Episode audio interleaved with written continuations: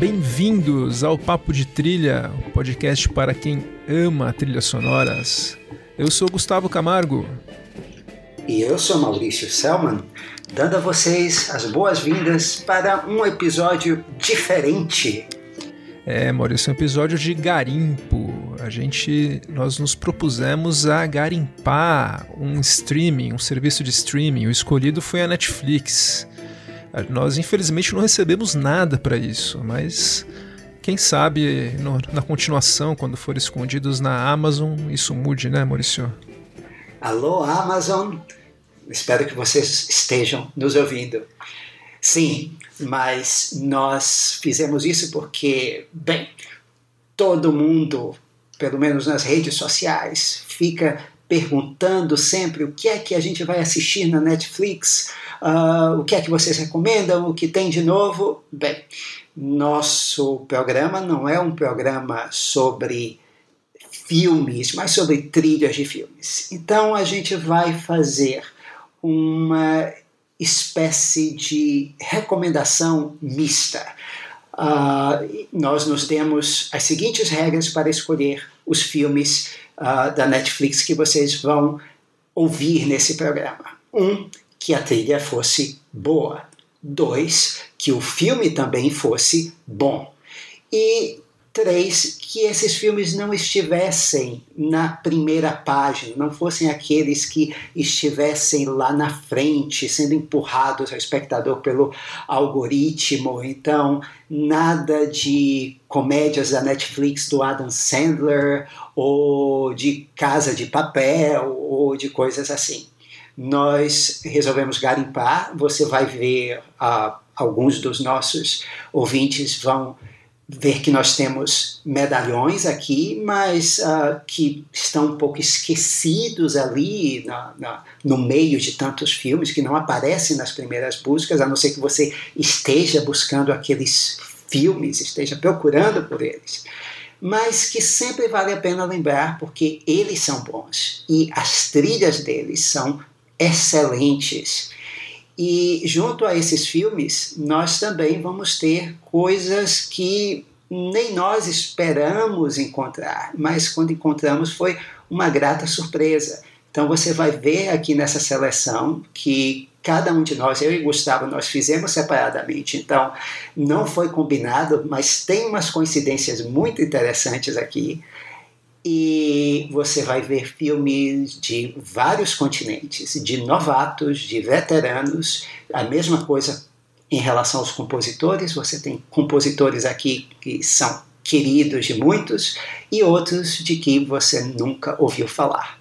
Mas no geral, todos eles nós achamos que vale a pena você ouvir. E essas coincidências que o Maurício falou, elas vão começar já. Nós vamos dividir em gêneros, né? São dez gêneros, na verdade. O primeiro vai ser comédia. E uma comédia que eu escolhi foi Um Príncipe em Nova York, de 88.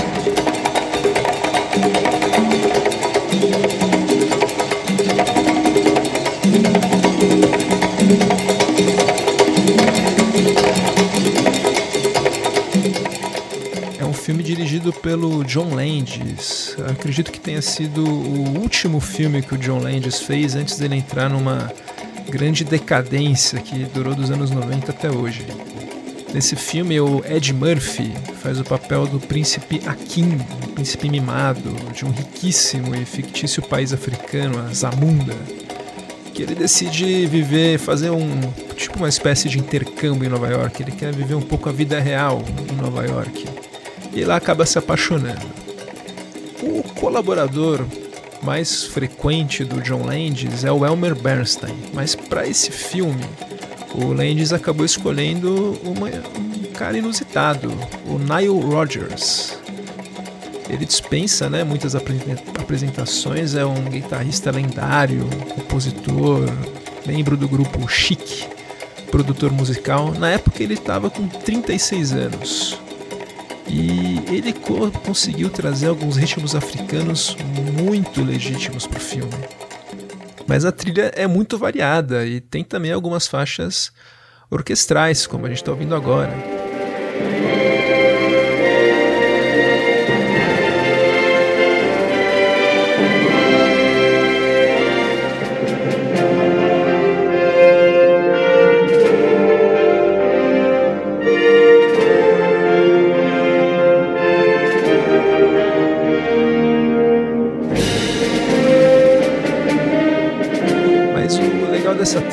Segue um pouco a cartilha do John Landis. O John Landis ele foi um dos primeiros a inventar isso de que a música séria deixa o filme mais engraçado. Ele começou isso com o Clube dos Cafajestes, que tinha uma trilha muito séria do Elmer Bernstein. Então, essa faixa que a gente está ouvindo agora, para a chegada da comitiva do rei em Nova York, é muito deixa deixa a cena um pouco deixa a cena mais engraçada. E o fato do rei ser vivido pela voz do Darth Vader em pessoa o James Earl Jones passa toda uma imponência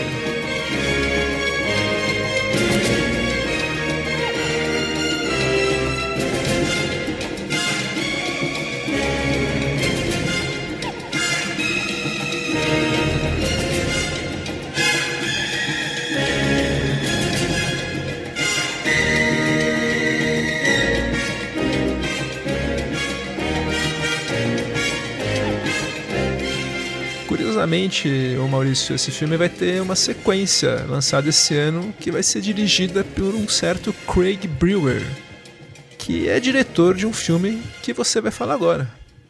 Pois é, dupla coincidência, porque a minha comédia escolhida foi Meu Nome é Dolomite,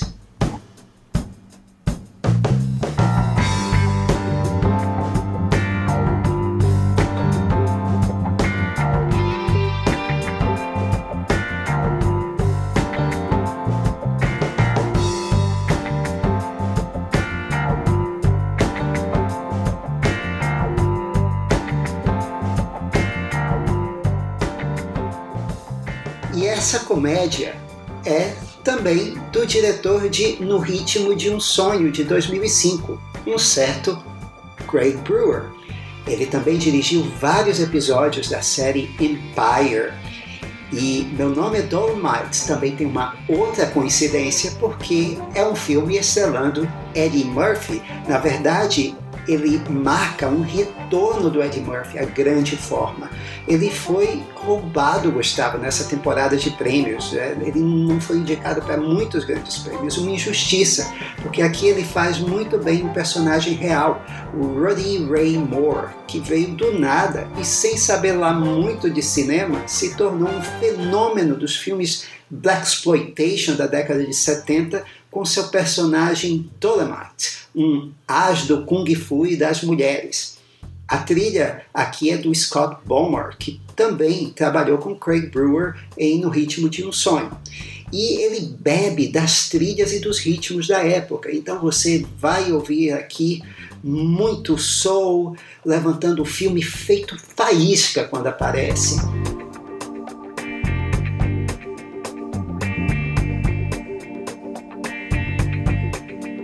Às vezes parece que a música está respondendo é, ao improviso, à interpretação do Eddie Murphy.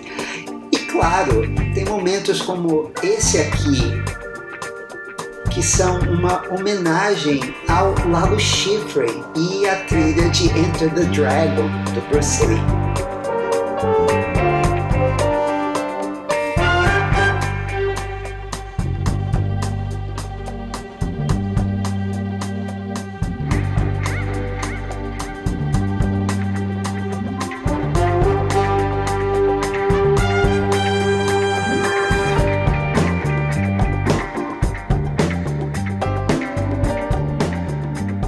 Falando em Bruce Lee Enter the Dragon, que é um clássico, esse é o nosso segundo gênero, que na verdade não é exatamente um gênero, mas nós estamos falando aqui de filmes antigos e que são exemplares, com cenas ou momentos inesquecíveis e que servem de exemplo uh, para muitos outros.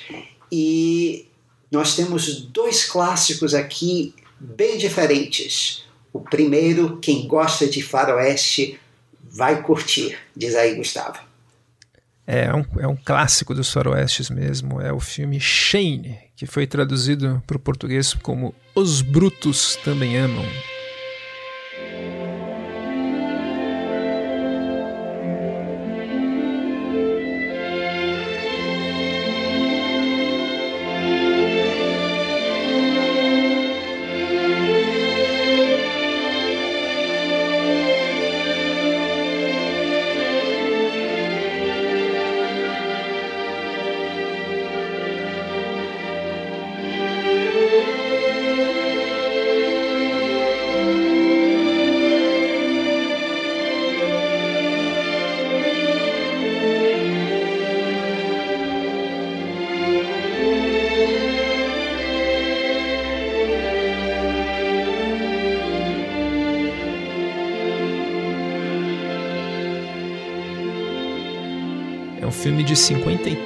com uma trilha do Victor Young.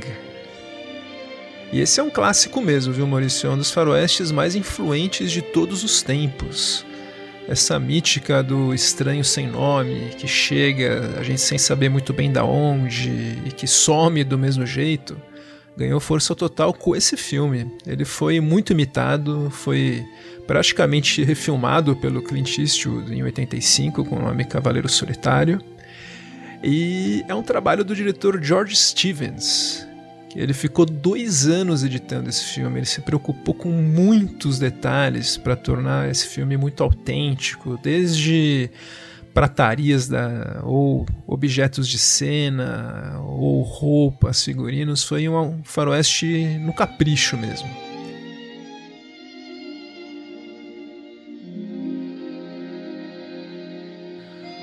Eu já falei que a trilha é do Victor Young. E desses compositores, Maurício da Época de Ouro, ele é o meu favorito, vou confessar. Eu gosto mais dele do que do Max Steiner ou do Dmitri Tionkin. Ele criou alguns temas inesquecíveis, que muitas vezes eram canções. O Young ele era contratado da Paramount. E para esse filme ele criou um tema inesquecível para o personagem Shane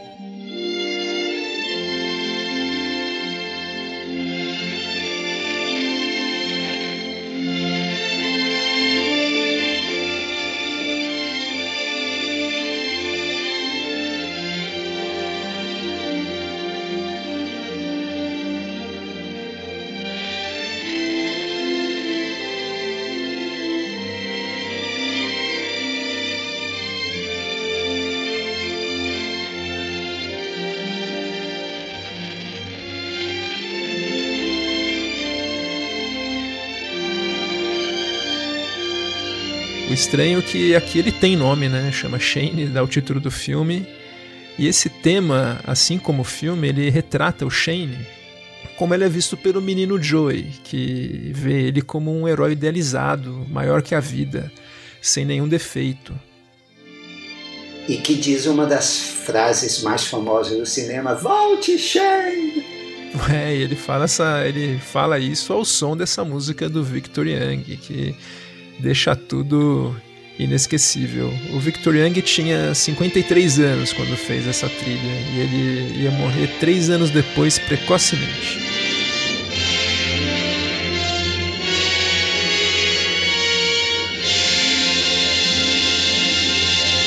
Uma tristeza, porque ele era um mestre, especialmente em trilhas de aventuras. É, e criava um criador de melodias, aquela música Smoke Gets in Your Eyes. É uma baseada numa melodia do Victor Young, Stella by Starlight também. É um super compositor. E falar em, falar em super compositores, a, a, o clássico que o Maurício escolheu é de um compositor também de respeito, né? Sim, é a trilha de um compositor de respeito para um cineasta também de muito respeito. É a trilha de Bronislaw Kapper para O Estranho, de 1946, de Orson Welles.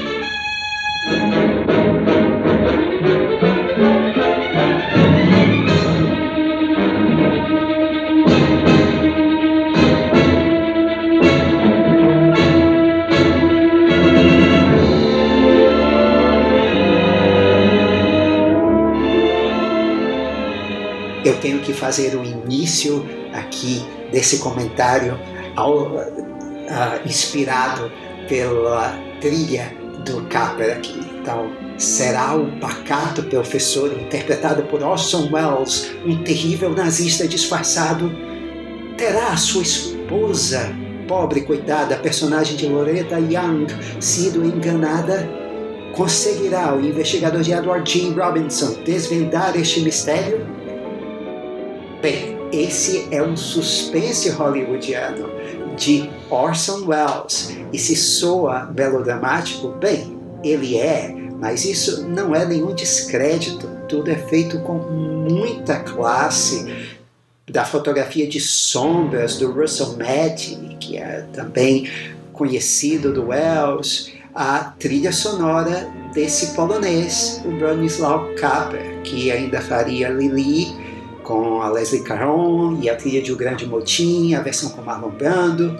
O Kaper já tinha experiência com filmes sobre maridos suspeitos. Ele tinha feito a trilha da versão americana de A Meia Luz, mais conhecido como Eu Não Estou Louca! É, com a Ingrid Bergman e o Charles Boyer, dirigida por George Cukor. E ele sempre deixa o clima, aqui como vocês estão ouvindo, entre o ameaçador e o sedutor, que é uma tradução do próprio personagem vivido pelo Orson Welles. Ele vive esse professor que pode ou não ser um grande vilão nazista.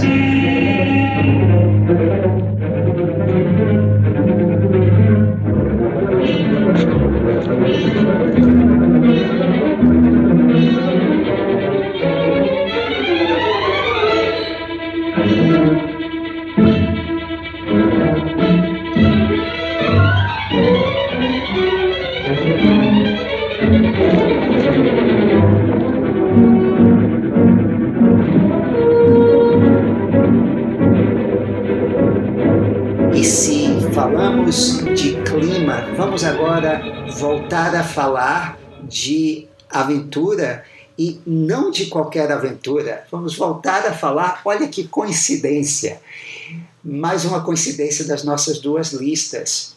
É um faroeste que o Gustavo escolheu como a sua recomendação de aventura no Netflix.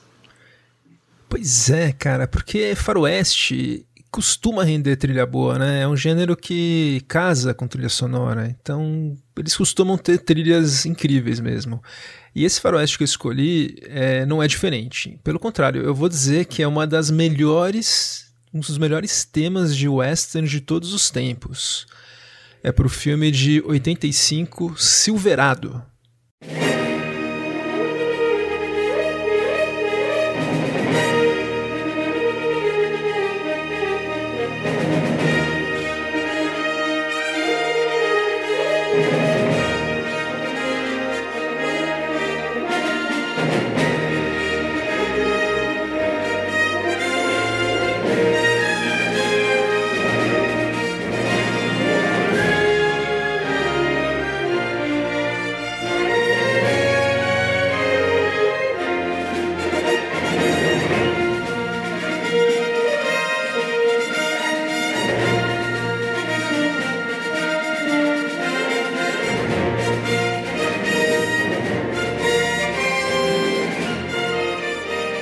Acho que quem está ouvindo o tema já viu que é um faroeste, assim, o tema do filme já mostra para que lado o diretor Lawrence Kasdan ele queria ir, né? Ele foi diferente, bem diferente do minimalismo e, e aqueles sons originais que o Ennio Morricone trouxe para os westerns do Sergio Leone. Essa trilha, ela sabe muito bem para que filme ela tá servindo. É um western clássico do estilo americano mesmo e precisa de um tema marcante. O roteirista Lawrence Kasdan ele estreou dirigindo um filme que é Corpos Ardentes, que foi uma atualização do filme do gênero filme noir, estilo Pacto de Sangue para os anos 80. E ele tentou fazer esse mesmo, essa mesma atualização com Faroeste, que estava muito, muito em baixa em 85. Ele não obteve o mesmo sucesso, mas ele tinha um elenco incrível.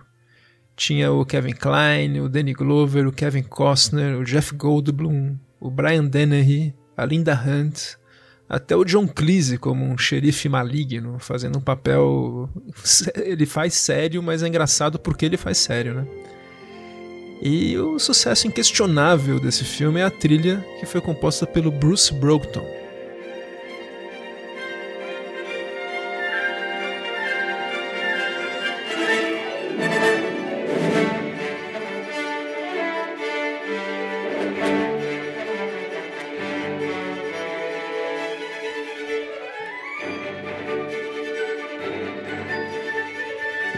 Compositor norte-americano, na época ele estava com 40 anos e começando a fazer sucesso com trilhas de cinema, após uma longa carreira na TV. É um compositor excelente, subaproveitado, ele está nativa até hoje. Ele tem outros temas clássicos que merecem ser conhecidos e olha, eu vou encerrar essa fala do jeito que eu comecei. O tema do Silverado é um dos melhores temas de western de todos os tempos. Eu assino embaixo. Bye.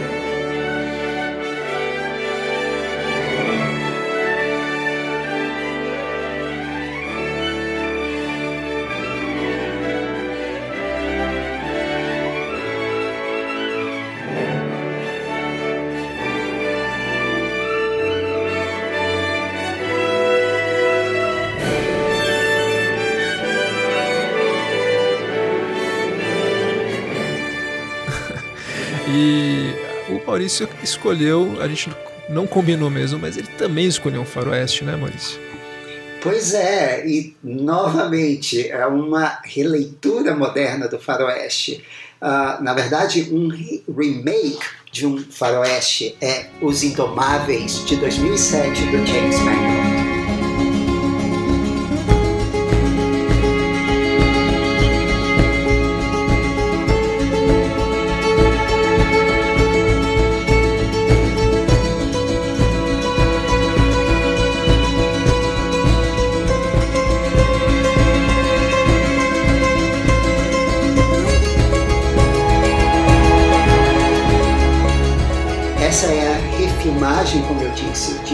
Faroeste do Delmore Daves da década de 50.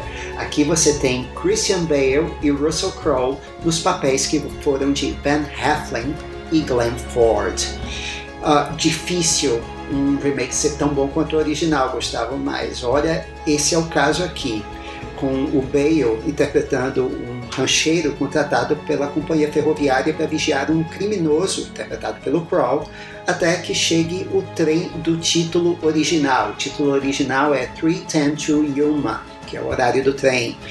E esse trem vai levar o Crow uh, para o tribunal. Só que esse bandido é muito inteligente e fica fazendo joguinho psicológico com o personagem do Christian Bale e tem como cartas na manga a gangue dele que está à solta. Olha, a química do Bale com o Crow é tão boa que é uma pena que eles não atuem mais juntos. Eles estão soltos, relaxados e isso é metade do caminho andado. A outra metade é a trilha. Mas antes de eu falar da trilha, uh, vamos ouvir um pouquinho da versão, do tema da versão original, que era do George Dunning.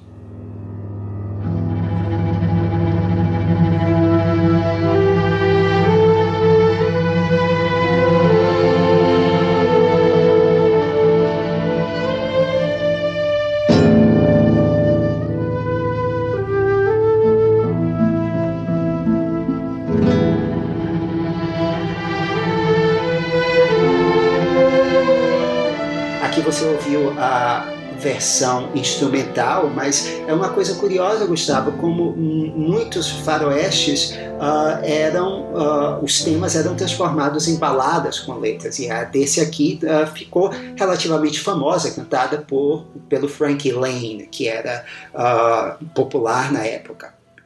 Agora, para a versão do Mangold, o Mangold não só sabe dirigir a ação, como ele tem um faro danado para compositores foi o Howard Shore Copland, Alan Silvestre em Identidade e o Marco Beltrame, seu parceiro mais longevo, que foi indicado ao Oscar por Ford versus Ferrari e também aqui pela trilha de Os Indomáveis. O Beltrame, que não foi o secretário de Segurança Pública do Rio de Janeiro, para quem não sabe, fez a melhor trilha de terror da década de 90 para o Mutação do Guilherme Del Toro. E aqui nos Indomáveis, o tema principal simula um trem que está lentamente pegando impulso.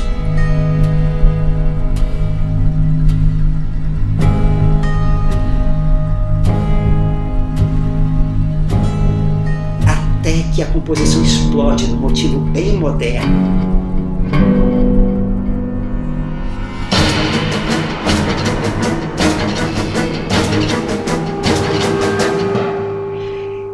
como filme, a música se sustenta mais na tensão do que em explosões de ação. O Beltrame pega cordas típicas do gênero e dá uma roupagem contemporânea, mas bem discreta, nada muito chamativo. E o resultado é sempre impecável. Eu estou louco para que esses dois colaborem de novo.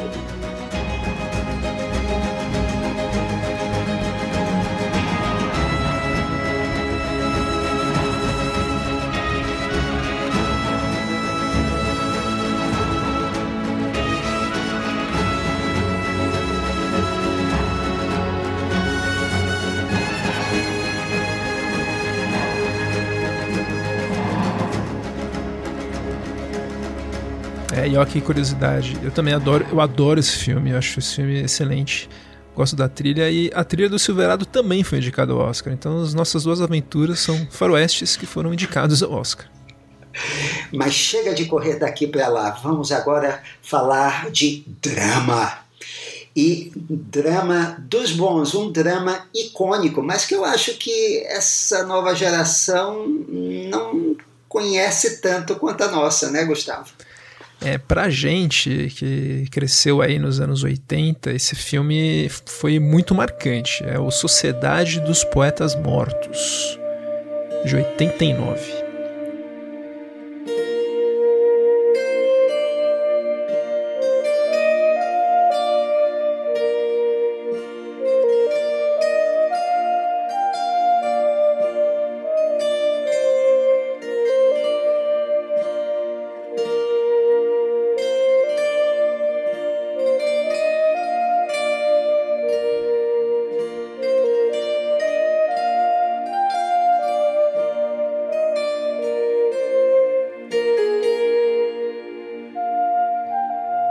Maurício, eu vou confessar que eu não, vi, eu não revi esse filme desde que eu vi a primeira vez. Eu vi a primeira vez ele em VHS, quando saiu, e foi um filme que tem, tem um impacto quando você vê esse filme adolescente. E rever ele agora foi como encontrar um reencontrar um velho amigo, viu? É um filme tão me senti tão confortável vendo ele e fiquei impressionado como eu lembrava de detalhes dele, de até de iluminação, falas. O filme tem defeitos. Hoje em dia a gente vê o filme com outros olhos, né, do que quando a gente era adolescente. Eu acho que ele tem uma bela barriga, ele poderia ter tranquilamente meia hora a menos. Mas ele tem muitos acertos. Primeiro que é um dos castings mais perfeitos que eu já vi na vida, que foi escolher o Robin Williams como esse professor pouco ortodoxo de uma escola para meninos ricos nos anos 50. Para você ter uma ideia, outras opções seriam o Dustin Hoffman, Mel Gibson, Mickey Rourke, Bill Murray ou Liam Neeson. Acho que seriam vários filmes diferentes aí, mas o Robin Williams casou muito bem com esse filme. Para fazer a trilha, o diretor Peter Weir, ele chamou seu colaborador habitual, que é o francês Maurice Jarre. Nós já tocamos uma trilha dessa dupla no episódio de trilhas eletrônicas para o filme A Testemunha. Aqui o Jarre, novamente, ele usa instrumentos eletrônicos que não soam anacrônicos, eles soam muito integrais à trama, porque é uma trilha muito curta, tem pouco mais de 20 minutos, mas ele tem esse tema principal que a gente está ouvindo agora, que é o belíssimo tema,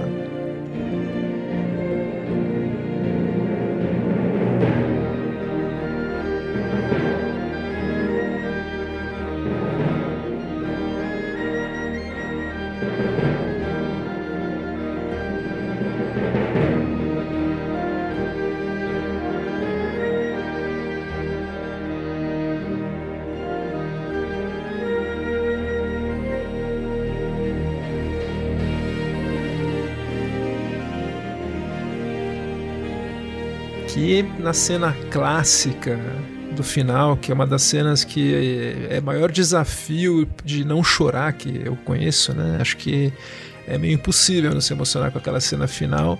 Essa trilha. Digamos que é o momento Eu Sou Spartacus do filme. É, nossa, é lindo. O Captain, My Captain. E eles vão subindo nas carteiras, e daí a trilha do Maurice Jarre Daí que ela, ele põe as garras de fora. Ele começa a ir num crescendo, crescendo. Esse tema vai ficando grande, emocionante. É uma bela trilha, um uso inteligente de trilha, de instrumentos e um filme que eu gostei muito de rever, viu? enxergando os defeitos dele e tal, eu adorei.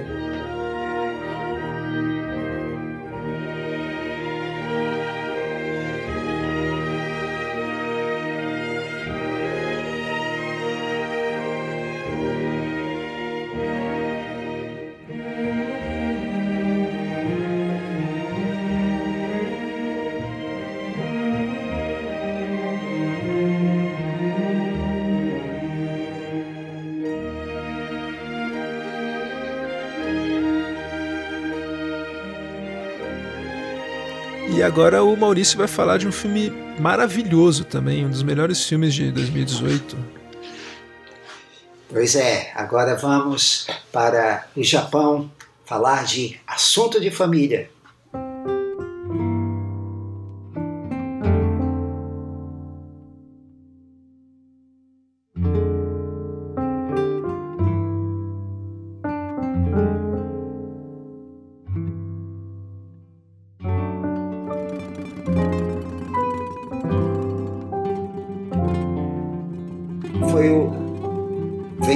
Da Palma de Ouro em Cannes e é mais um trabalho delicado do Hirokazu Koreeda, que sempre aposta em histórias de gente comum, ralando para sobreviver de uma forma ou outra no Japão moderno, muitas vezes principalmente no ambiente urbano e inóspito. É o caso aqui. Você vai, quem viu o Parasita do Bong Joon-ho vai encontrar ecos aqui nesse filme uh, um pouco anterior, que é sobre um grupo que vive de praticar pequenos golpes e que formam uma família improvisada. No começo do filme, eles acabam adotando uma garotinha que encontraram no meio da rua e que era maltratada por pais negligentes. Parece algo saído do neorrealismo italiano e o final é de cortar o coração mesmo ah, seria muito fácil cair no meloso aqui, mas o compositor Haruomi Osono, também conhecido às vezes como Harry Osono, veteraníssimo da música eletrônica japonesa, ele nunca estica a corda do meloso. Na verdade, é uma trilha esparsa, sem ser austera, com poucos instrumentos, mas brincalhona, que se encaixa no atual estilo do compositor, um estilo meio neo-jazz. Uh, e casa perfeitamente com o tom leve do diretor o Koreeda. Ele nunca força uh, melodrama, que ele deixa situações fluírem naturalmente e é, sempre brota humor disso, o que uh, faz com que o filme fique completamente diferente, por exemplo, do que seria se fosse um, filme hollywoodiano. Olha, por exemplo, essa música aqui, para uma sequência de perseguição. Ela nunca telegrafa o desfecho da sequência, que vai ser um desfecho dramático, mas a música, ela simplesmente ela segue a atmosfera do filme e ela contribui para que o filme fique leve, apesar do tema pesado. Quem não viu, vale a pena. Quem não ouviu, também vale a pena.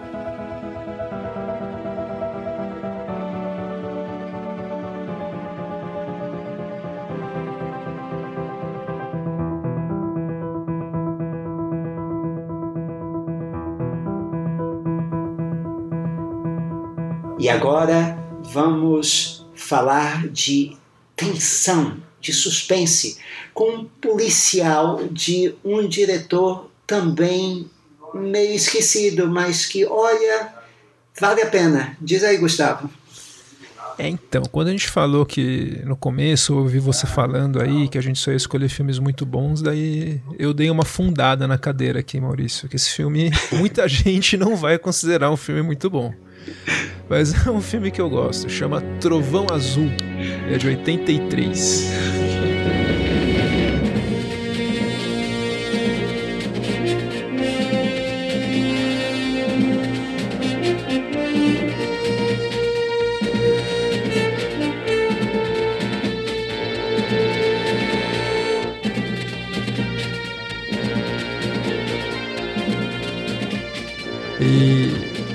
Assim, é do diretor John Badham, que o Maurício falou, é um diretor que fez muito sucesso nos anos 70, 80, dirigiu Embalo de Sábado à Noite, dirigiu... Jo Jogos de Guerra. Jogos de Guerra, Tocaia, que é o filme meio esquecido hoje. Ele era um operário padrão e competente. E esse filme, à primeira vista, ele pode parecer mais um policial banal, que tem um, tem um agente lá que é vivido pelo Roy Scheider, que é um dos meus atores preferidos que ele é escalado para pilotar um novo super helicóptero, que é o Trovão Azul do título, que ele é feito para combater a criminalidade crescente lá nas Los Angeles do começo dos anos 80. Porém, é um roteiro do Dan O'Bannon, que escreveu Alien, por exemplo. E daí a gente descobre que a função real do helicóptero é espionagem dos cidadãos. É uma espécie de pesadelo à la Big Brother. E é um thriller tecnológico no final das contas, que o policial foge com esse, esse helicóptero que vai ser usado aí para pegar dados dos cidadãos, dos cidadãos, que é tema mais moderno que esse, né? E foge do vilão ensandecido vivido pelo Malcolm McDowell. Quem mais? Quem mais? pelado e psicopata. Disse não é o filme perfeito. Tem até Malcolm McDowell de vilão. Que é a sessão é. da tarde melhor que essa? É uma bela sessão da tarde. E o, a trilha foi feita pelo nova-iorquino Arthur B. Rubinstein, que é o colaborador mais frequente do diretor. Ele estava com 45 anos na época. E para um techno thriller, ele fez um trabalho que pode soar meio datado hoje, principalmente com a parte dos sintetizadores. Ele usa né, o sintetizador para ressaltar esse, essa ameaça tecnológica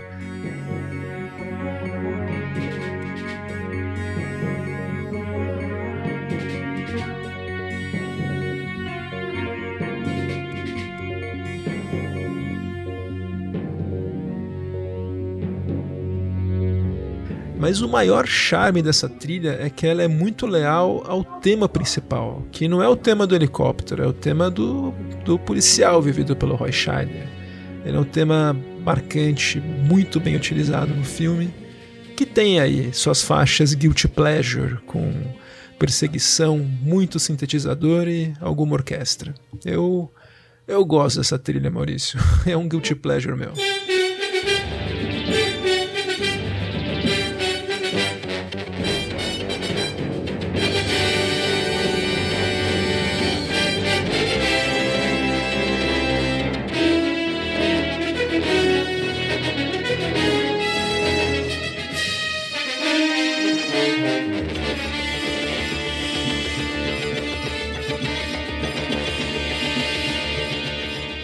Mas você vai falar agora de um filme bem mais recente, né?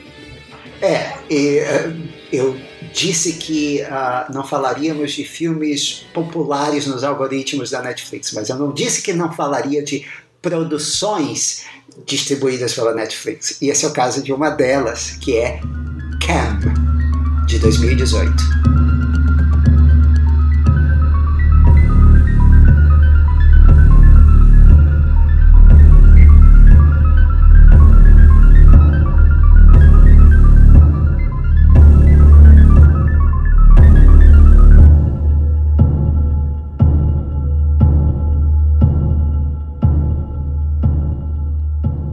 Esse é o primeiro longa do Daniel Goldhaber e da roteirista Isa Mazzei, que é sobre, como diz o título, uma cam girl que descobre estar sendo substituída em seu canal por uma cópia perfeita dela.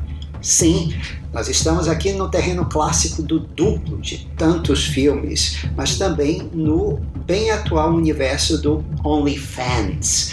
E olha só, eu e Gustavo não combinamos, e de novo, foram dois filmes sobre ameaças uh, dos uh, dias atuais, tecnológicas dos dias atuais. Aqui a Madeline Brewer do, da série O Conto da Aya, ela segura o filme, é uma atuação difícil, mas ela segura bem. Ela tem que ficar na tela o tempo todo. Os momentos mais tensos se passam em, normalmente num único cenário ou em frente a uma tela de computador.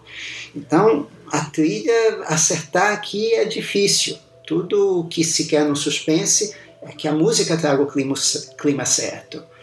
E o Kevin Brivek, que é um novato, fez sua carreira com todo tipo de curtas, ele acerta o tom, viu? Olha que legal esse tema aqui. Como o Brivik simula os ritmos sedativos, repetitivos daquela nossa rotina na internet, com um tom aqui e ali que parece uma notificação pulsando na tela.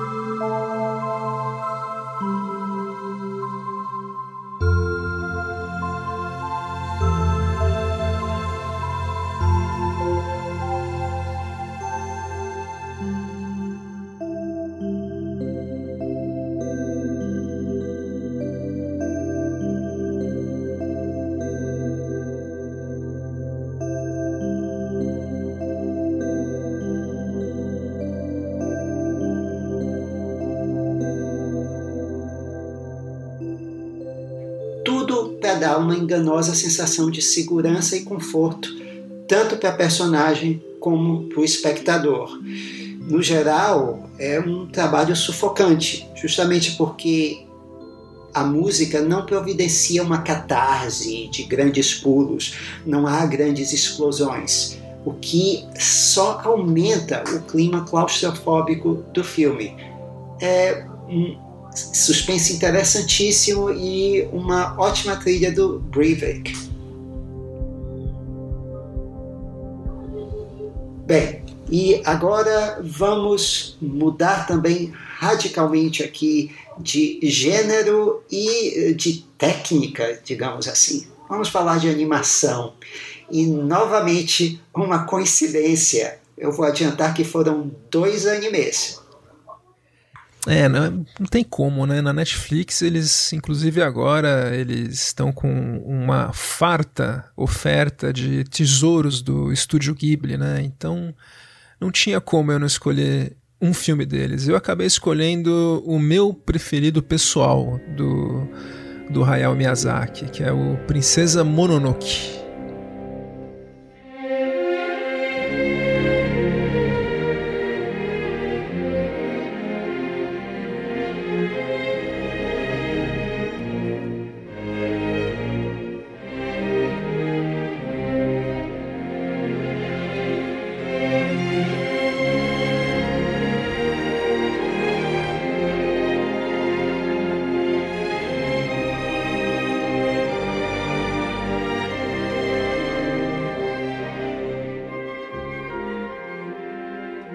Mas assim, quando eu digo que é um favorito pessoal, eu adoro todos os outros também. É um, é um diretor incrível, né? Cada um tem um Miyazaki para chamar de seu, né? Pois é, eu gosto muito desse, mas foi, foi uma escolha difícil. Quem fez a trilha é o colaborador frequente do Miyazaki, que é o Joe Hisaishi, que é o nome artístico do Mamoru Fujisawa. O Hisaishi estava com 47 anos quando fez essa trilha. E assim, esse filme, Maurício, o Miyazaki já tinha feito algumas obras-primas há mais de 15 anos. É um filme de 97. Mas foi o filme que ajudou a popularizar o nome dele dos estúdios Ghibli nos Estados Unidos. Ele foi comprado pela finada Miramax do temível Harvey Weinstein e exibido nos Estados Unidos em 99. O, a animação ela é passada no Japão feudal e o coração dessa trilha é o tema do Ashitaka.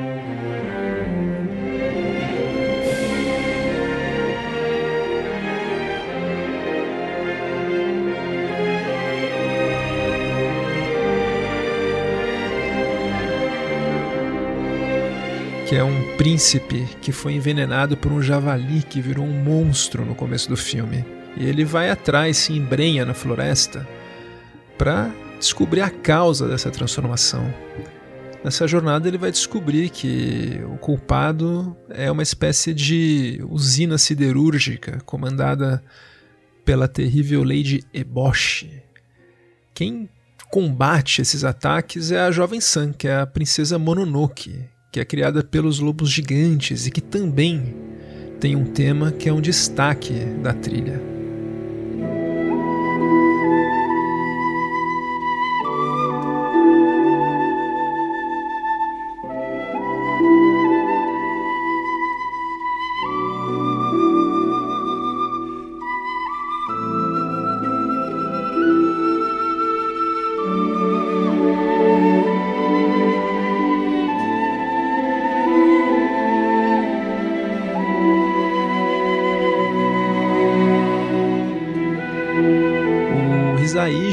Tem uma voz bastante ocidental.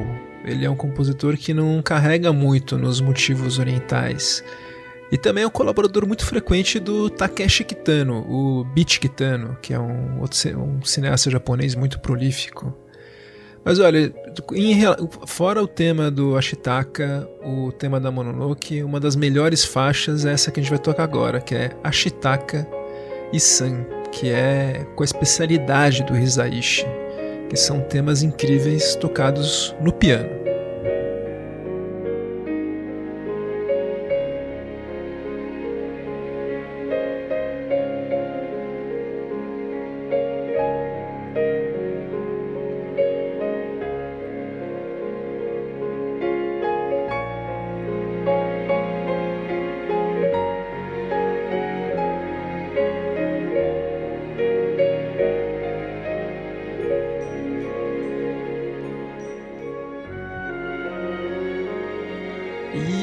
Maurício escolheu um anime que fez muito sucesso, foi uma das maiores bilheterias aí do Japão recentes e que está disponível na Netflix.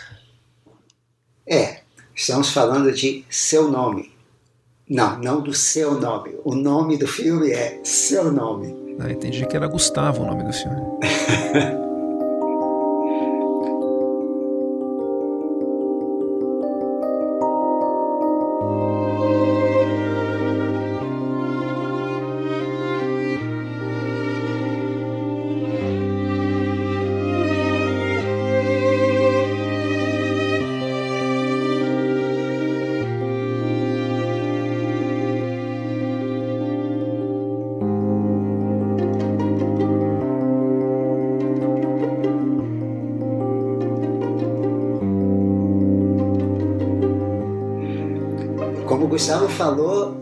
esse filme de 2016 foi a maior bilheteria mundial de um anime até agora. É um filme não só foi um grande sucesso de público, como de crítica. Ganhou não sei quantos prêmios. E ele podia estar em qualquer categoria das que nós colocamos aqui tal a quantidade de gêneros que ele mistura e mistura muito bem. Além de tudo, é um desenho lindo de se ver, como uma pintura. E isso mostra o quanto de sonho se perde na animação por computação gráfica. Além do mais, hoje em dia, os desenhos da Pixar parecem não passar de versões em série da mesma história libertária adolescente, como, ó oh, mundo, veja só como eu sou diferente, mas vocês não me reconhecem, eu sou melhor que todos vocês. E seu nome vai em outro caminho, ele usa uma trama também clássica da troca de corpos para ir em outra direção. A característica mais especial dos personagens daqui é que eles são gente comum, aprendendo que estão num mundo em que todos estão conectados de uma forma ou de outra e que todos são especiais. Durante a passagem de um cometa, Mitsuha, uma garota do interior, começa a trocar de corpo esporadicamente com um estudante de Tóquio, o Taki.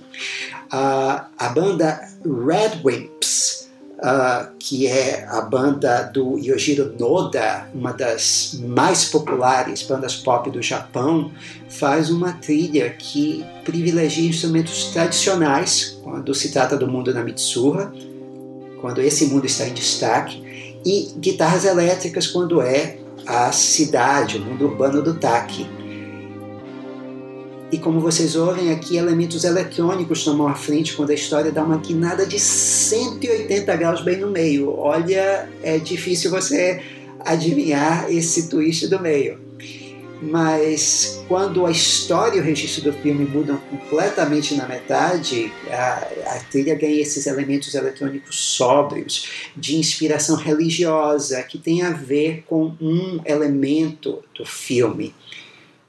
Mas o ponto alto é essa faixa aqui.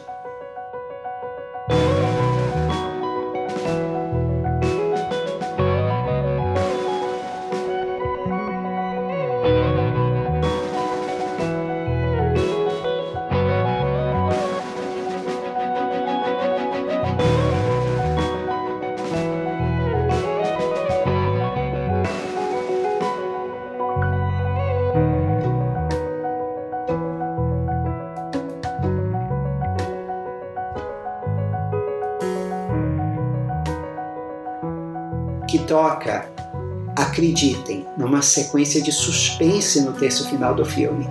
E em vez de sublinhar a atenção, o que seria o mais óbvio, o diretor Makoto Shinkai e os Red Wimps decidem realçar esperança, colocando o espectador na alma dos personagens principais naquele momento, mas sem perder o suspense com esse piano que vai crescendo e, como sempre, ter os músicos, os mesmos músicos compondo as canções e a trilha instrumental do filme, isso dá uma harmonia inestimável à parte musical. Olha, quem não viu, não perca, não perca e não perca.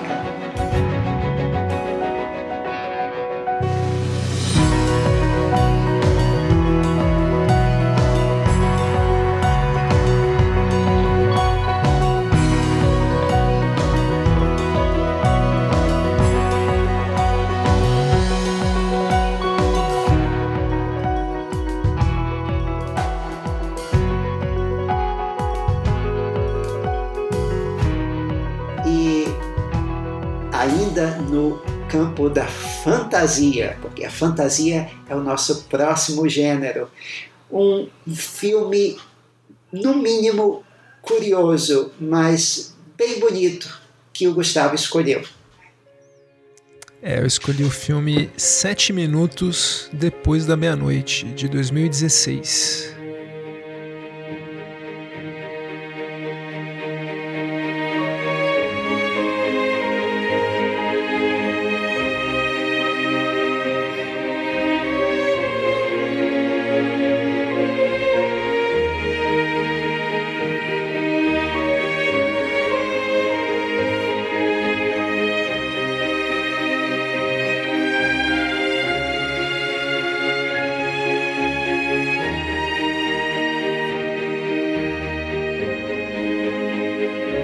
Esse filme em inglês chama A Monster, A Monster Calls, um monstro quando um monstro chama.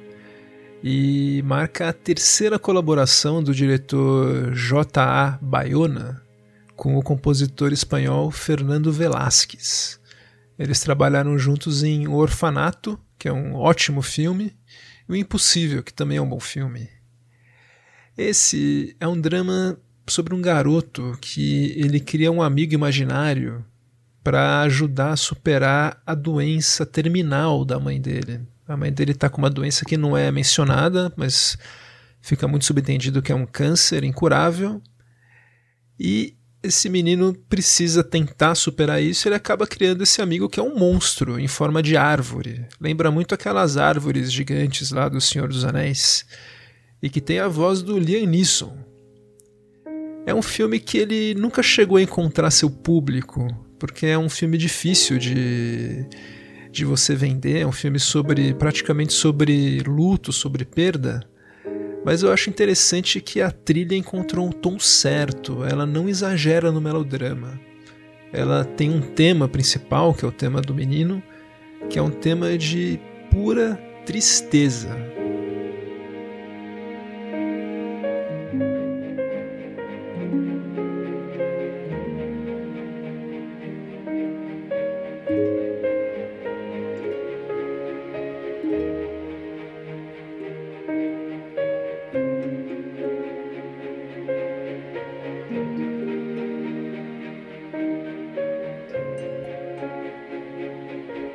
Tem também alguns momentos de puro terror, mas é só é só um disfarce. O filme está muito longe de ser do gênero terror. Ele tem o Velázquez, que é um compositor muito muito interessante. Ele faz um uso discreto e bem preciso de corais para criar esse clima de fantasia.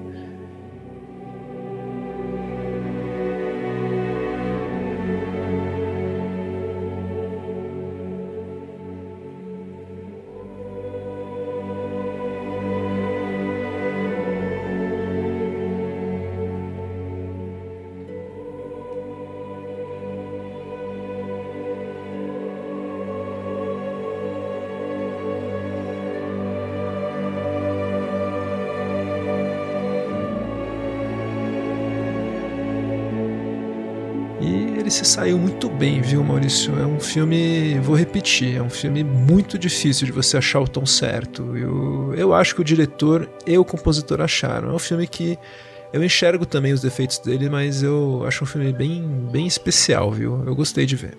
É, é um, é um tema delicado, é difícil achar o balanço. Mas você agora vai falar de um filme que eu vou confessar que eu não sei absolutamente nada a respeito. Olha, esse eu acho que foi assim o fundo da caverna do carimbo aqui. A Deep Web da Netflix. É, e valeu a pena ter caminhado tanto. Eu estou falando de um filme argentino de 2007, La Antena a Antena.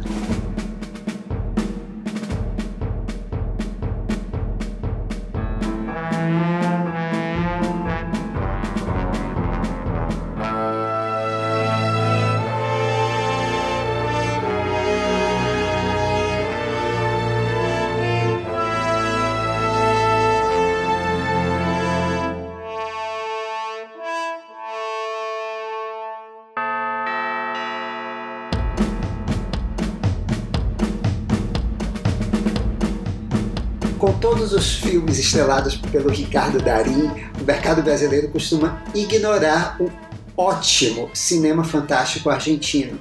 Muita coisa nem é distribuída por aqui. Então, esse La Antena é uma exceção grata. É só o segundo filme do diretor de fotografia e também diretor de comerciais Esteban Sapir, depois do igualmente experimental Picado Fino de 1996 que você consegue achar facilmente no YouTube. A, a antena é mais ambicioso, também com um orçamento bem maior. A história aqui é que uma cidade teve sua voz roubada por um homem chamado Senhor TV. E uma família tenta, literalmente nesse caso, recuperar sua voz. Por conta disso, então, obviamente o filme é mudo e filmado num preto e branco que remete ao cinema expressionista alemão. Tudo muito estilizado. O compositor e pianista Leo Sujatovic usa um pequeno conjunto instrumental para fazer um Mickey Mouse sem que esse Mickey Mouse seja intrusivo. Mas Mickey Mouse também era o costume das trilhas de uh, filmes mudos, dos acompanhamentos musicais no cinema dos filmes mudos. E o Sujatovic pode ter ficado conhecido lá na Argentina com o tango, mas a música que ele faz aqui, ela segue um pouco a tradição de música para filmes mudos, especialmente filmes expressionistas alemães, uh, e ela se adapta ao que pede cada cena.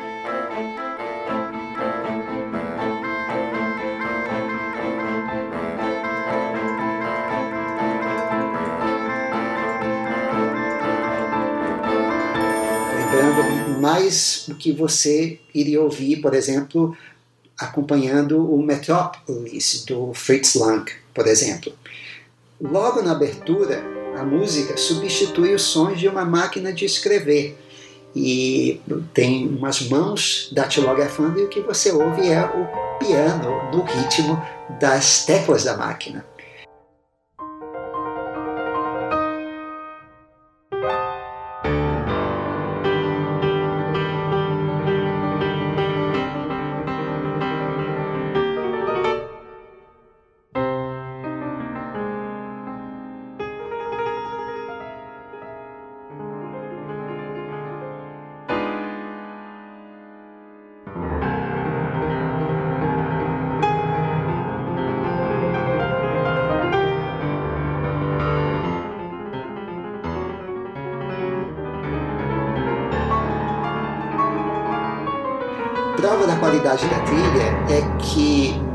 Para quem não está acostumado com sistema, com cinema mudo, desculpem, uh, jamais vai perder o interesse nessa fantasia aqui, porque a trilha segura muito bem.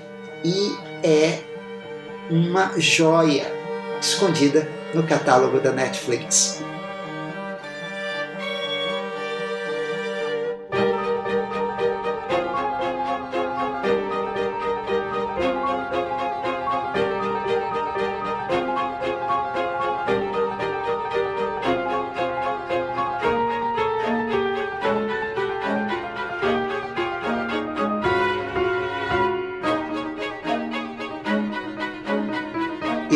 Fantasia a gente vai pular para ficção científica. E dessa vez, eu e o Gustavo fomos por dois caminhos completamente diferentes.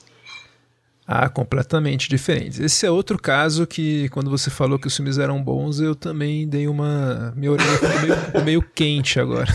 É, aí, em sua defesa, sempre tem a memória afetiva no caminho. Sem dúvida, eu vou falar do filme Mercenários das Galáxias, de 1980.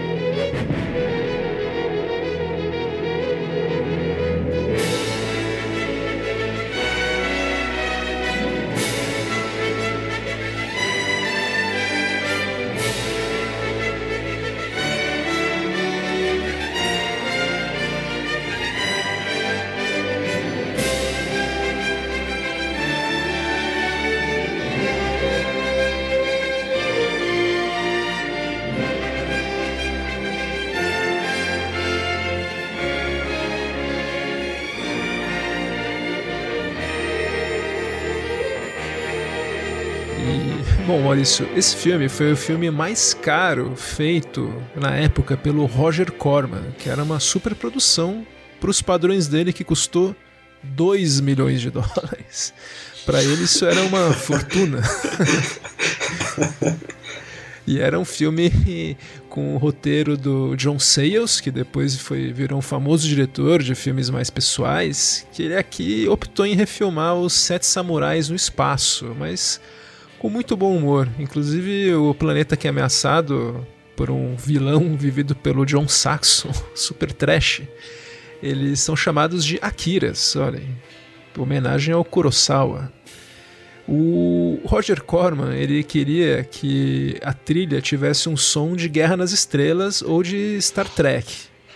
Mas daí ele pagou uma orquestra de 60 músicos. Aquelas trilhas tinham mais de 100 músicos, né? E... Mas mesmo assim, uma orquestra de 60 músicos para o Roger Corman é praticamente a mansão do Donald Trump. Não, é, é uma, assim, foi eu acho que talvez o mais. Daí ele pagou, contratou um jovem compositor de 26 anos, recém-saído da faculdade de música, chamado James Horner. E a missão do James Horner era fazer com que essa trilha parecesse que fosse com uma orquestra de mais de 100 pessoas. E olha, para surpresa geral, ele conseguiu.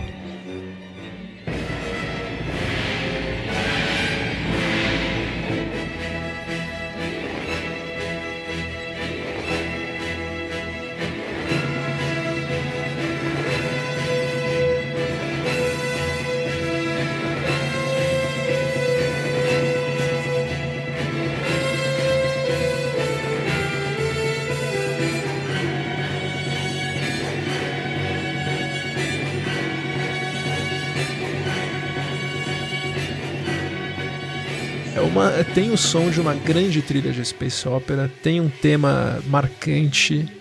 E essa trilha, Maurício, inclusive segue muito mais o temp track do Star Trek que do Star Wars. Ele inclusive usa o Blaster Beam, aquele instrumento que o Jerry Goldsmith usou para representar a ameaça Viger. O James Horner usa aqui para representar a ameaça também.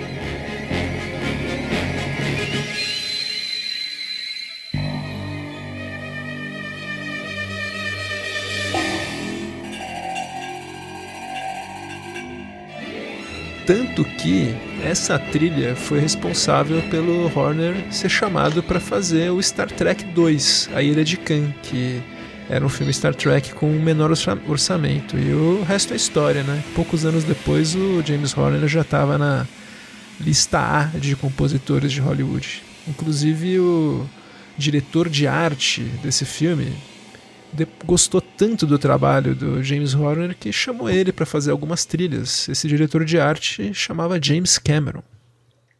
E o resto é história. Porque essa terra plana, Gustavo, ela não desliza, ela capota. e quem diria, hein? Roger Corman começando aí, de Roger Corman para Avatar. Pois é, o Roger Corman lançou muita gente boa desde o começo, né? de Jack Nicholson a Martin Scorsese e James Cameron. Pois é, é o, é o Papa aí do filme B, que é uma figura importantíssima. Mas você escolheu um filme que não é, não é B. É um filme que é bem ambicioso, na verdade, né, Maurício? É, e também vai ser uma escolha controversa, porque como ele é bem cerebral, não é uma escolha para todo mundo. Eu falo de Aniquilação de 2018 do Alex Garland.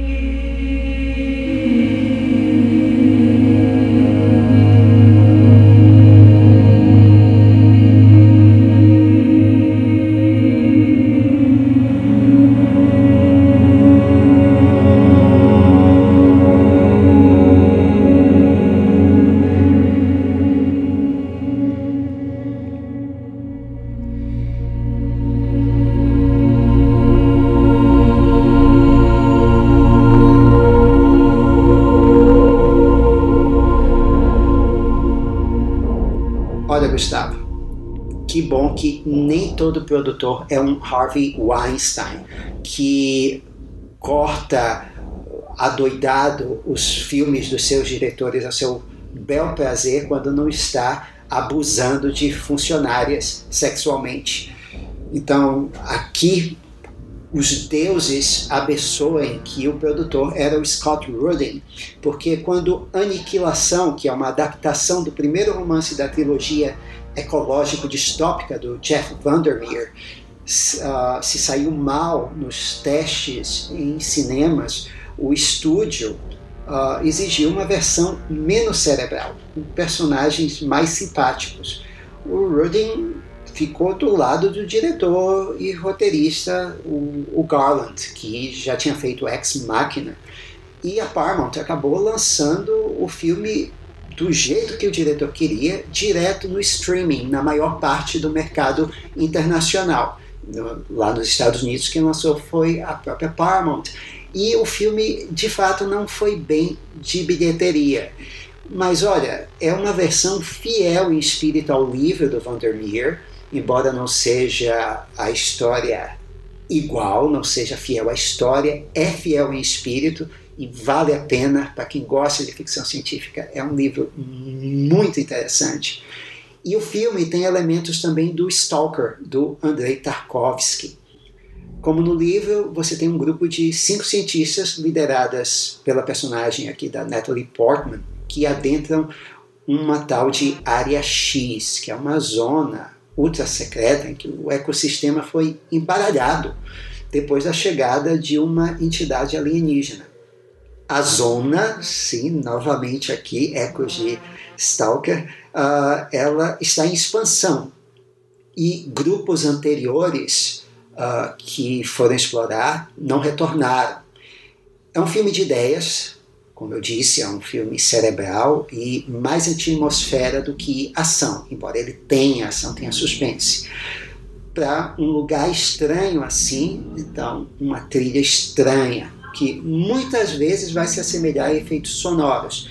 É, a trilha é feita pelo Ben Salisbury e o Jeff Barrow, retomando uma parceria que eles começaram com Garland em Ex Machina e que continuariam na série Devs, de, agora de 2020, que também, quando chegar aqui no streaming, eu recomendo. O curioso é que o Salisbury costuma fazer trilhas para documentários sobre a natureza, como aqueles do David Attenborough. E a natureza, de certa forma, é a grande personagem aqui. Então, a gente pode considerar que ele foi a pessoa certa. Uh, e foi em Ex Machina que ele começou também a parceria com Barrel, que já era um músico famoso, carreira da, com a banda de trip hop uh, Portishead. O tema mais célebre da dupla aqui é feito para a entidade alienígena.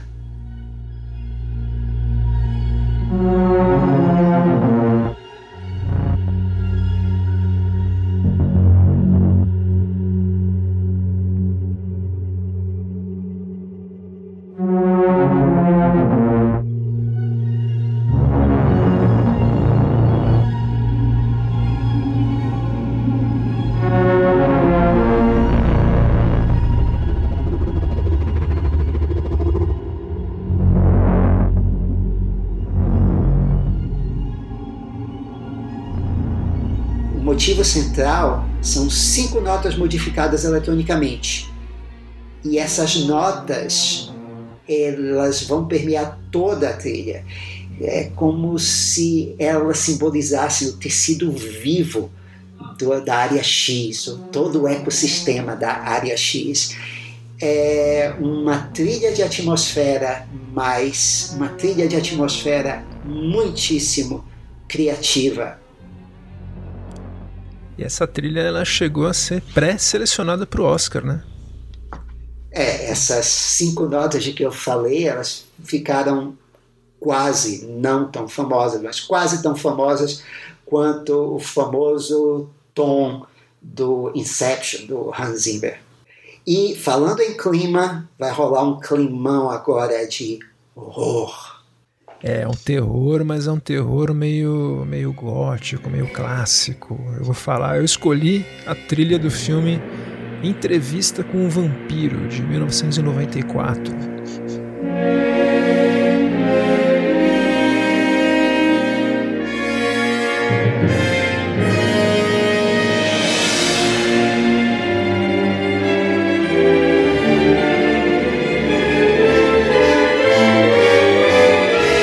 Essa trilha, Maurício, ela tem, tem história, viu? Primeiro, o diretor Neil Jordan, ele contratou o George Fenton para fazer a trilha. O George Fenton é um ótimo compositor inglês, ele já tinha feito três filmes anteriores com Neil Jordan.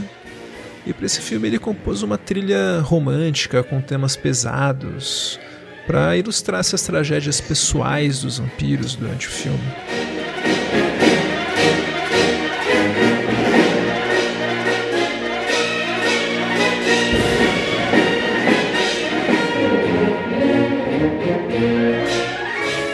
Produtores, ao contrário do Scott Rudin, não foram tão benevolentes. O David Geffen considerou a trilha lenta demais e sem que o George Fenton soubesse, enquanto ele gravava a trilha, eles contrataram outro compositor, o Elliot Goldenthal, que na época estava com 39 anos. O Elliot Goldenthal foi escolhido porque eles ficaram impressionados com a trilha que ele fez para Alien 3. A gente estava ouvindo a trilha do George Fenton, né? Agora a gente vai ouvir um pouco a trilha do Golden Town.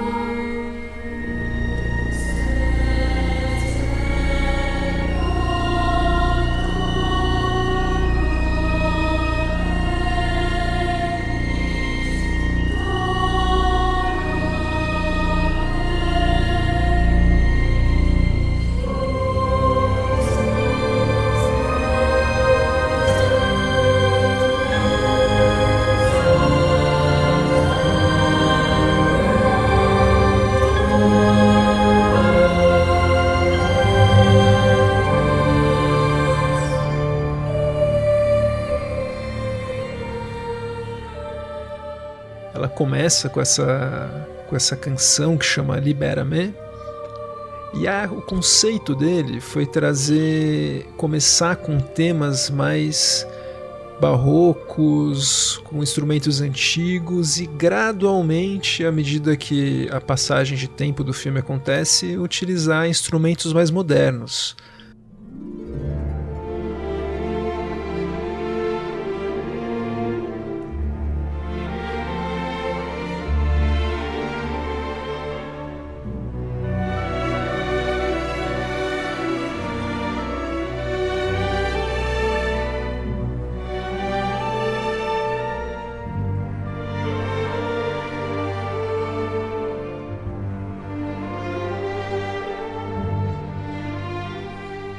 Até chegar aos dias de hoje. O filme encerra com a música dos Rolling Stones, a Sympathy for the Devil. É uma trilha cheia de pegada, é uma trilha que é muito fácil, né, para o compositor que está pegando depois que uma trilha foi rejeitada. Ele já sabe o que os produtores querem e o que não deu certo, né? Então ele fez uma trilha que tinha, tinha muito mais muito mais notas altas, enérgicas,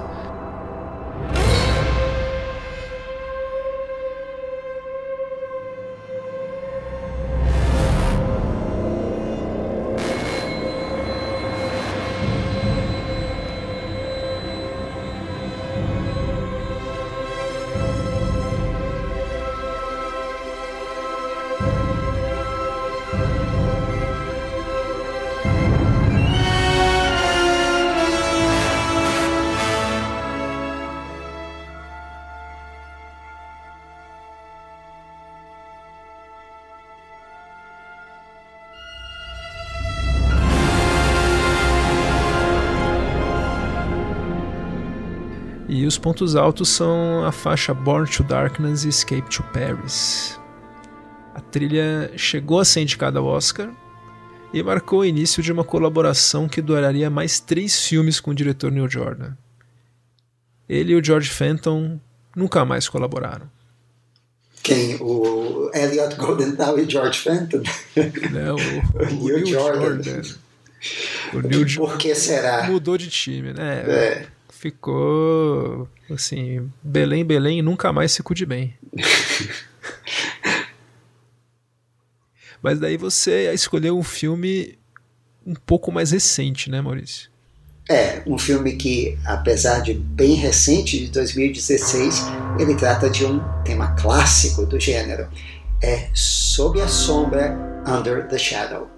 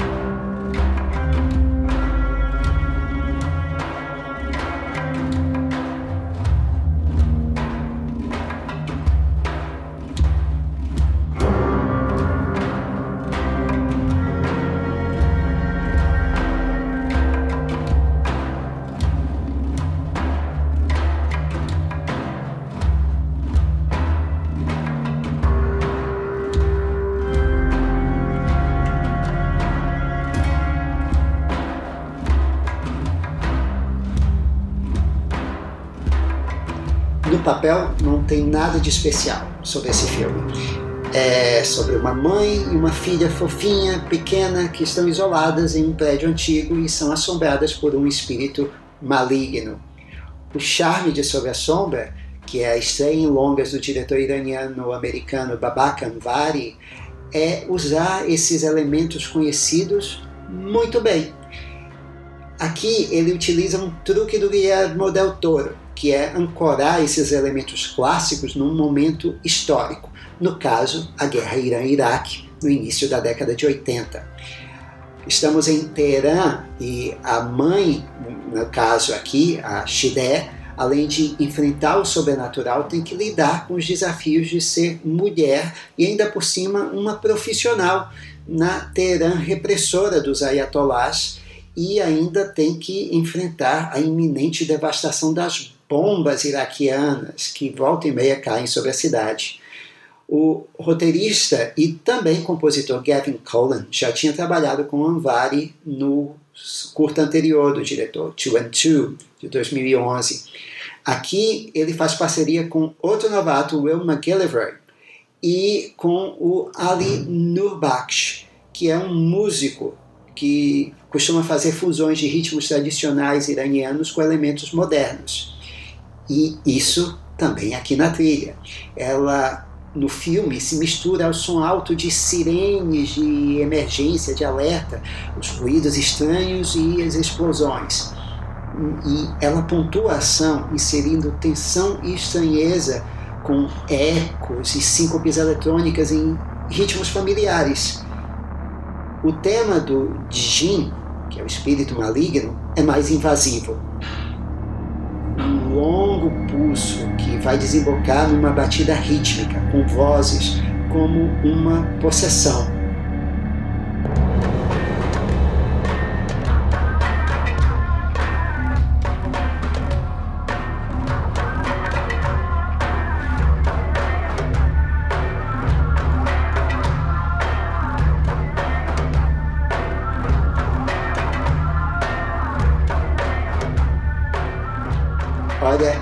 Ótima sessão de Casa Assombrada. Fiquei interessado nesse filme, eu tenho um fraco por filme de Casa Assombrada. Vou, vou assistir, Maurício. Vale a pena. Mas agora vamos dar uma desanuviada, né? Vamos falar de romance. É, então, nesse caso é um romance mas é um romance dirigido pelo Martin Scorsese, então a gente já sabe que não vai ser um romance tranquilo. É o filme A Época da Inocência, de 93.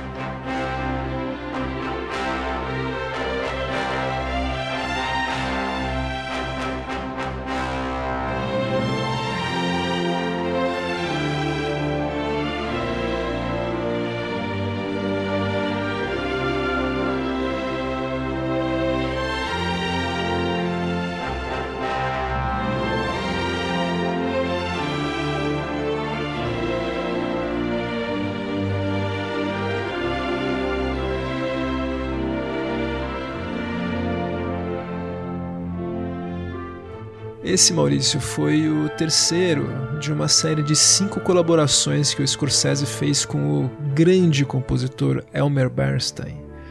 Eles começaram com o filme Os Imorais, The Grifters, que o Scorsese produziu, daí seguiram para Cabo do Medo, esse filme, fizeram depois dois trabalhos juntos. O Elmer Bernstein ele já, tava, já era um veterano, estava com 71 anos quando fez essa trilha, e a gente vai ainda falar num futuro episódio que essa parceria não terminou bem.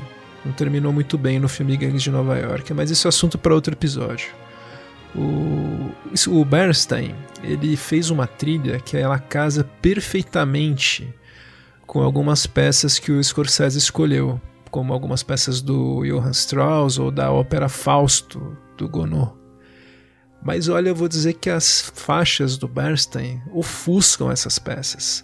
O tema que ele fez para essa atração proibida que tem entre o personagem do Daniel Day-Lewis, que é o Newland Archer, e a personagem da Michelle Pfeiffer, a Condessa Olenska. Uma desquitada.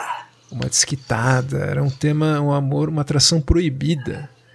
E esse tema é um tema angustiado. É um tema de amor que beira o trágico.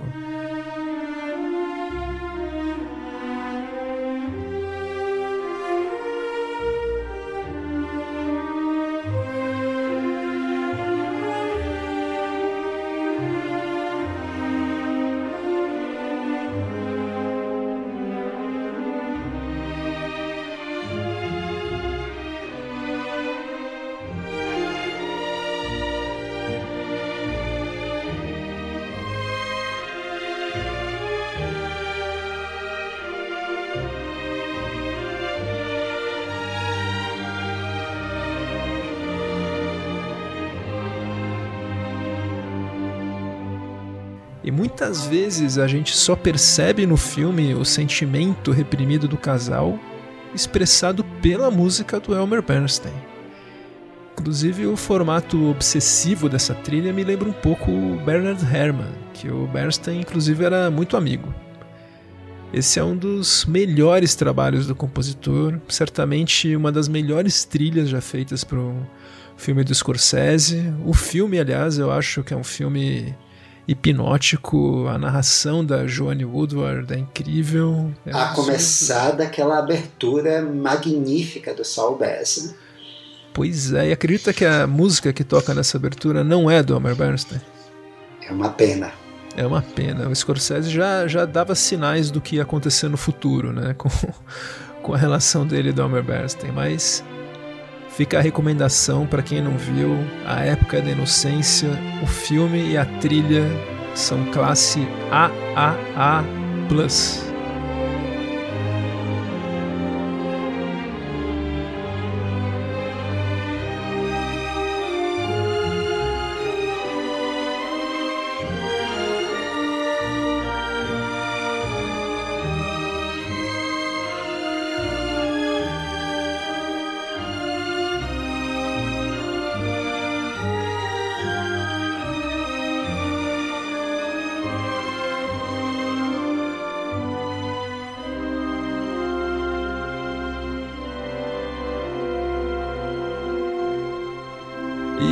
Maurício vai recomendar também um filme romântico. É, mas uh, ele parte de um lugar trágico para fazer uma história mais leve. E o filme se chama Sua Melhor História, Their Finest, de 2016.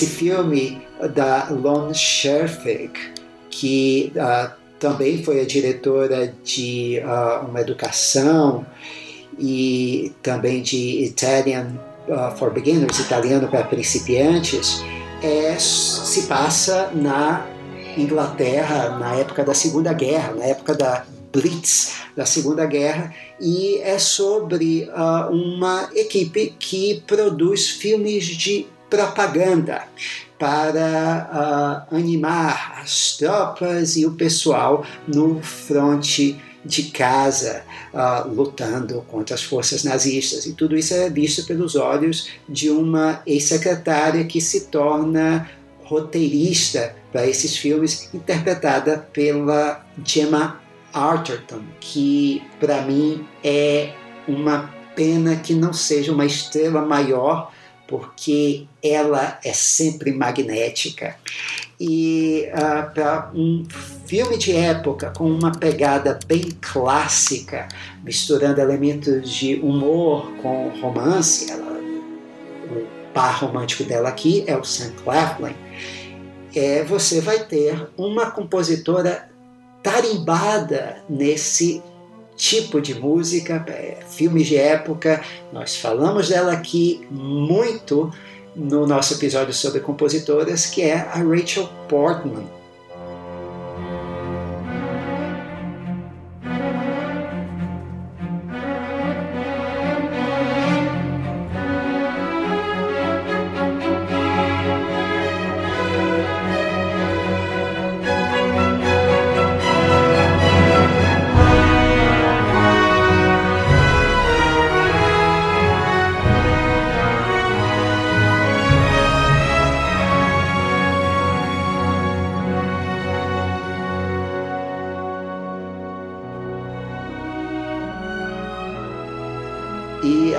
Aproveita aqui para fazer o nosso jabá. Quem não ouviu, ouça. Quem ouviu, ouça de novo nosso episódio sobre grandes compositoras de cinema. Como vocês ouvem aqui, ela faz uh, uma trilha romântica que uh, tem um motivo central uh, patriótico, lembrando justamente os temas dos filmes que os personagens fazem, mas também um caprichado tema romântico, que é um tema bem simples, bem delicado, que ela toca em momentos românticos, chave do filme, uh, seja no piano, ou seja também com o auxílio da orquestra, uh, ela capricha aqui no vibrato do violino. Em suma, é um filme à moda antiga, mas muito bem feito para levantar os espíritos em momentos de crise e com uma trilha da Rachel Portman que comparece e é impecável, Gustavo.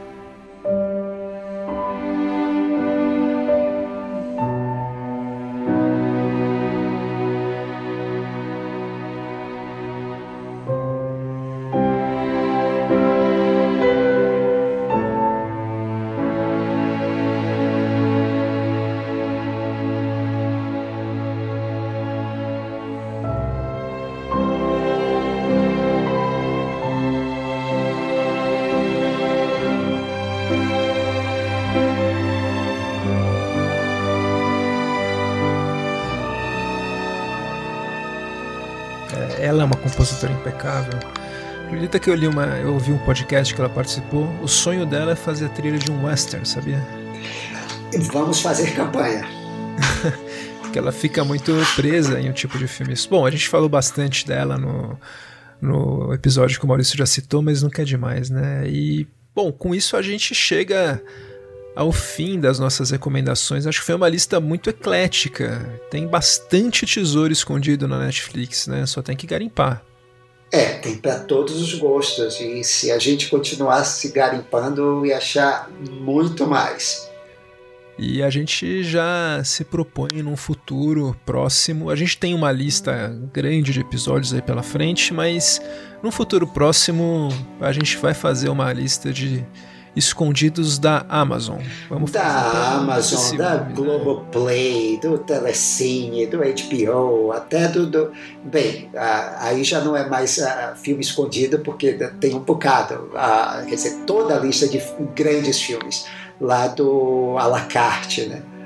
Poxa, do à la carte seria o streaming, né? Então a gente que está que tá vivendo essa quarentena, o streaming tem sido uma grande companhia, então a gente espera que tenha sido aí uma contribuição para revisitar alguns filmes ou conhecer alguns novos, né, Maurício? Pois é, e por conta disso a gente não vai ter recomendações hoje porque todo o episódio foi uma grande lista de recomendações.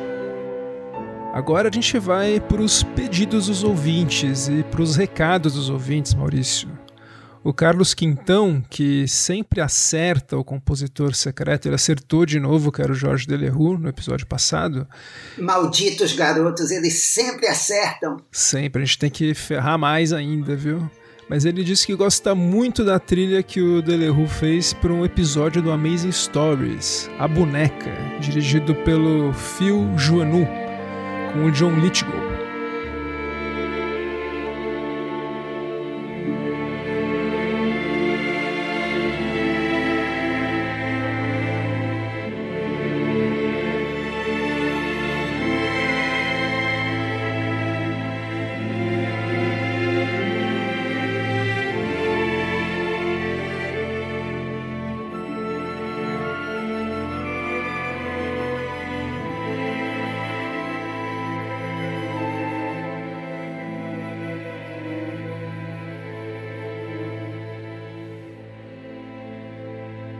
Lembro desse episódio, eu assisti a um dos bons episódios do Amazing Stories. Você lembra, Maurício? Não, não lembro não, mas é, episódio chamado A Boneca, bem, tem um da Além da Imaginação que é um clássico, então deve, deve ser muito bom. Olha, eu se, vou procurar. Se bobear é um remake, porque o roteirista é o Richard Matheson. Ah, é provável. Um que sumiu foi o Fio Joanu, morreu? O que aconteceu? Eu não sei, foi pra Record. o, bom, a Karen72 no Twitter, ela disse que acha linda a trilha do Delerue pro Dien Bien Pu. Pena que ela fala entre aspas agora, pena que é tão difícil achar esse filme para assistir. Aproveitando, vocês falaram do Morricone quando falaram do Conformista. Já rolou episódio sobre o Morricone? É uma boa pedida. Fecha aspas. Boníssima. Pois é, o que eu respondi para ela, Maurício, é que a gente, ele tem tanta coisa, mas tanta coisa que a gente não sabe nem por onde começar, né? A gente vai ter que fazer como um outro compositor que também está nos nossos planos. A gente vai ter que setorizar, fazer vários episódios, criar vários temas, várias desculpas, porque em um episódio só não vai dar. Não, não, não tem nem como. O Michel Simões, do Cinema em Cena, disse que achou o episódio um sucesso total, amou o episódio, que foi um golaço à francesa. Merci. o Heitor Carbone, que é um mestre das trilhas sonoras, que ele produzia um programa de cinema na Rádio USP, que eu assistia, ouvia, né, quando eu era adolescente, o Sessão de Cinema, com o Christopher Shen e o Marcelo Vita e fico muito feliz dele, dele ser meu amigo do Twitter. Ele disse no Instagram que adora George Delerue, mas não se conforma até hoje com a derrota do Jerry Goldsmith para Star Trek. Eu acho que eu já comentei sobre isso no primeiro episódio dos Infiltrados, dos Injustiçados do Oscar. Eu tenho a mesma opinião. É, o Delerue merecia um Oscar, mas como a gente falou no episódio, não precisava ser em cima do Jerry, né? Pois é, é aquele o famoso prêmio de consolação. É o Oscar do Jeremy, Jeremy Irons por O Reverso da Fortuna. É, essa vibe. A Mariana Beltrão no Instagram, ela bateu palmas para a trilha de Flores de Aço. Um, é. Eu gosto dessa trilha também, principalmente a parte da gaita. É, é o Delerue sendo uh, uh, local, local, regional. Regional Delerue. É. O Bruno Gentili no Twitter ele deu uma sugestão. Ele gostaria de um programa só com trilhas que não deram certo. Eu sugeri o Feitiço de Áquila. E eu disse que eu gosto da trilha do Feitiço de Áquila. Eu admito que ela não é boa, mas eu gosto. é um prazer culpado. É o próprio. E o Billy Cast fez um pedido de episódio que a gente pode juntar com o do Bruno Gentili. Porque o Billy Cast pediu pra gente fazer um episódio só sobre Gustavo Santaolalla. Daí, Perfeito! Aceito. ideias.